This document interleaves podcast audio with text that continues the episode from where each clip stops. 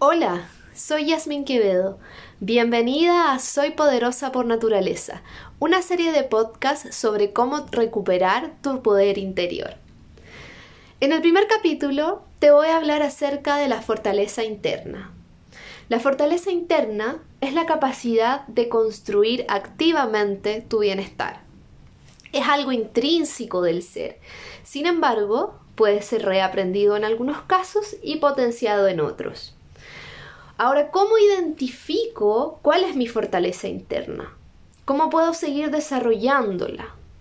A continuación voy a comentarte una serie de pasos.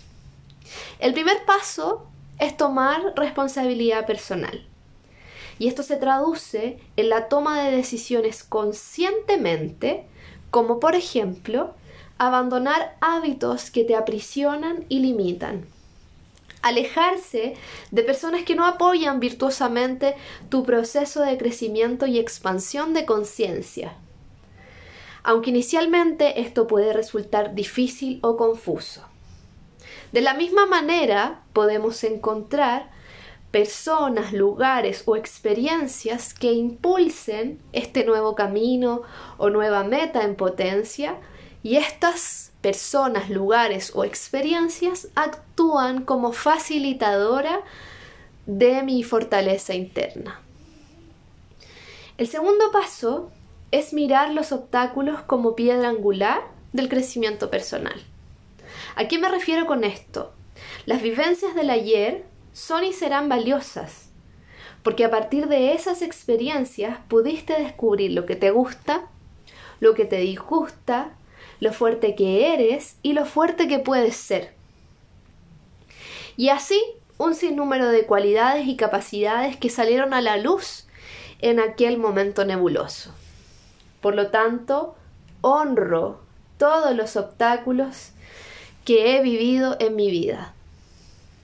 El tercer paso es el abandono de los viejos paradigmas, las creencias que fuiste adquiriendo a lo largo de tu vida, las que fuiste absorbiendo de tu núcleo, de tu familia, de tu círculo, de aquella persona que con un comentario hirió tus sentimientos y que tú enraizaste como tus verdades.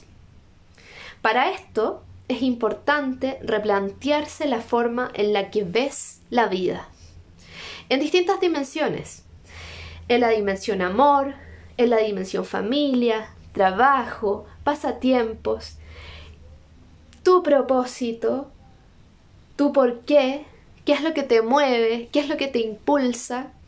Entonces, replantearse todas estas cosas nos va a hacer tener otra perspectiva. El cuarto paso es elegir un nuevo foco, una nueva perspectiva, para mirar literalmente con otros ojos la nueva vida que conscientemente quiero crear. Plantearse metas, metas a corto plazo, a mediano plazo y a largo plazo, y tomar acciones diarias para avanzar en el proceso de cumplirte. Abandonar la queja, el autosabotaje. ¿Y cómo lo hago? Debo mirar hacia adentro, hacia el interior. Si quiero cambiar y modificar mis respuestas, elijo conscientemente recurrir a otra experiencia, dejando atrás la experiencia mental basada en el miedo, basada en los temores, en los frenos que me he autoimpuesto. ¿Y cómo lo hago? ¿Cómo hago esto? Desarrollando con el trabajo diario la mente cuántica. ¿A qué me refiero con la mente cuántica? A la mente superior, esa mente que unifica. La verdadera fortaleza interna está arraigada en este nivel de conciencia. Lo importante es que diariamente te des espacio para la quietud, para la reflexión, buscando recursos que naturalmente están en ti, recordando tu linaje, sanando tu linaje ancestral, siendo observadora de tu proceso.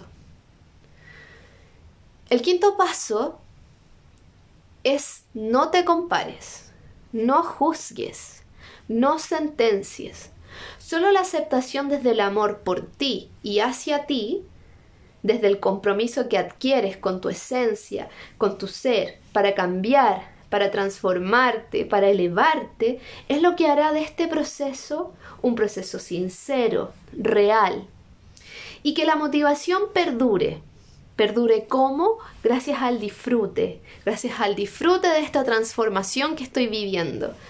Pero también gracias a los momentos en que quiero tirar la toalla, en que quiero bajar los brazos, en que quiero rendirme, porque gracias a esos momentos puedo ver la oscuridad que reside en mí y así reorientar mi luz e iluminar mi camino, mi nuevo camino.